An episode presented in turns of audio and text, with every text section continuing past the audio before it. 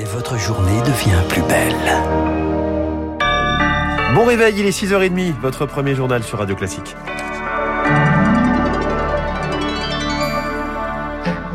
La matinale de Radio Classique avec François Geffrier. Et à la une ce matin, Marc Tédé, une prime de 100 euros pour aider les Français confrontés à la hausse des prix. Et notamment à la hausse du prix des carburants. Après bien des tergiversations, le gouvernement a fini par trancher. Cette indemnité inflation, comme l'a appelé hier le Premier ministre Jean Castex, sera automatiquement versée à tous les Français qui gagnent moins de 2000 euros net par mois, soit 38 millions de personnes. C'est ce qu'estimait hier soir le Premier ministre Jean Castex sur TF1 les salariés, les indépendants, les artisans, les agriculteurs, effectivement les, les, les, chômeurs euh, en recherche active d'emploi, ils ont à la fois ces problèmes d'inflation, ils peuvent aussi avoir besoin de leur véhicule pour aller euh, travailler, pour chercher.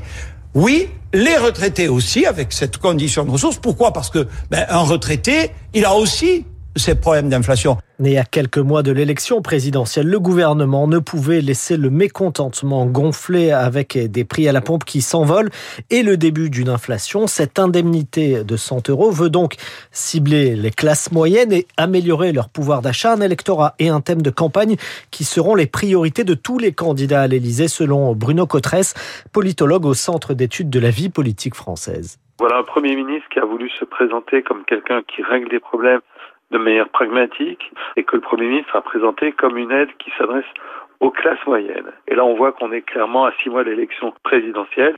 La thématique du pouvoir d'achat des classes moyennes, c'est un cheval de bataille assez classique, en particulier chez les républicains. On voit que Jean Castex, non seulement n'a pas oublié qu'il vient de cette famille politique, mais a sans doute aussi que ça nous indique quelque chose sur la future campagne d'Emmanuel Macron. La thématique du pouvoir d'achat est une thématique qui compte beaucoup dans l'opinion aujourd'hui et nous allons voir peut-être euh, l'ensemble des candidats venir se positionner sur cette question. Le politologue Bruno Cotresse, propos recueillis par Victoire Fort. Et puis toujours au sujet de la présidentielle, un petit coup d'œil à notre dernier sondage Présitrac d'Opinionway avec les échos. Emmanuel Macron arriverait en tête au premier tour de la présidentielle avec 25% devançant Marine Le Pen à 18% et Éric Zemmour à 13%, le tout dans l'hypothèse où Xavier Bertrand serait le candidat de la droite. Il serait lui-même crédité de 12% des intentions de vote. Vous en parliez il y a un instant, les hausses de tarifs ne concernent pas que le carburant, mais également le gaz et l'électricité. Les 5 à 6 millions de Français sont ainsi en situation de précarité énergétique. Autrement dit, leur facture en énergie représente plus de 10% de leurs revenus. C'est dans ce contexte que la Fondation Abbé Pierre demande un service minimum de l'électricité garanti par la loi. L'association plaide pour la fin des coupures pour impayés et la fourniture d'un minimum d'électricité.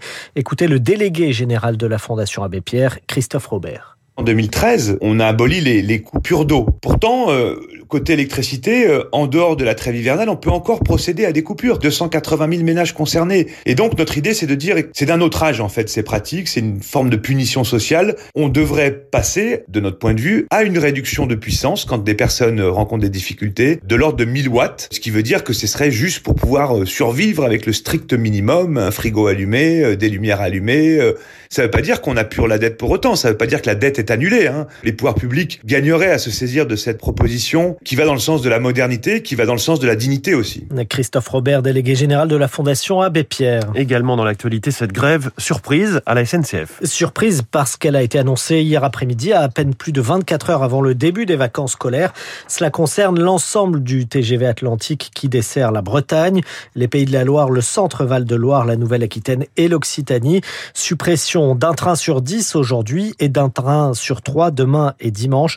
Chaque client concerné est contacté, affirme la SNCF. Autre mouvement de grève chez les ophtalmologues cette fois. le mouvement pourrait durer jusqu'au 31 octobre prochain.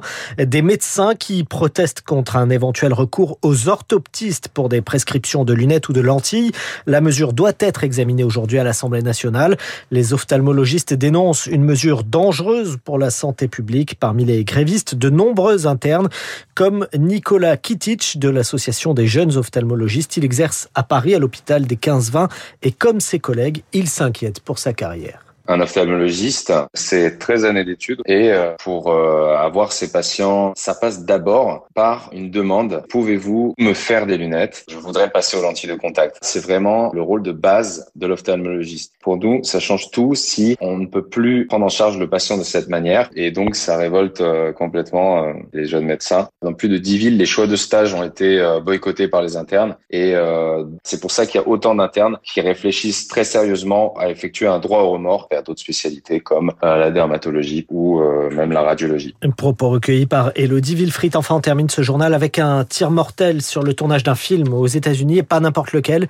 Il s'agit d'une grosse production, un western dont le rôle titre a été confié au comédien Alec Baldwin. Pierre Collas, c'est même lui qui serait à l'origine de ce tir. Oui, la police confirme cette information. C'est bien la star américaine qui a actionné une arme à feu servant d'accessoire.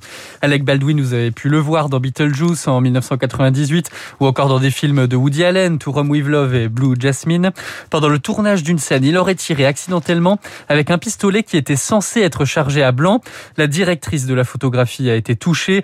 Elle a succombé à ses blessures à l'hôpital. Joël Souza, réalisateur du film, est blessé. Il serait dans un état critique, traité en soins intensifs. Ce drame s'est déroulé au Nouveau-Mexique sur le tournage du film Rust, une grosse production américaine. Alec Baldwin joue non seulement le rôle principal, mais il est aussi coproducteur du film. Pierre Collat. Et un tout dernier mot avec une disparition, celle du chef d'orchestre néerlandais Bernard Haitink, considéré comme l'un des plus grands de sa génération. Il est mort hier à Londres à l'âge de 92 ans. Il aura dirigé les plus grands orchestres du Chicago Symphony Orchestra, celui de Boston en passant par Londres, sans oublier la Philharmonique de Berlin. Merci beaucoup. C'était le journal de 6h30 signé.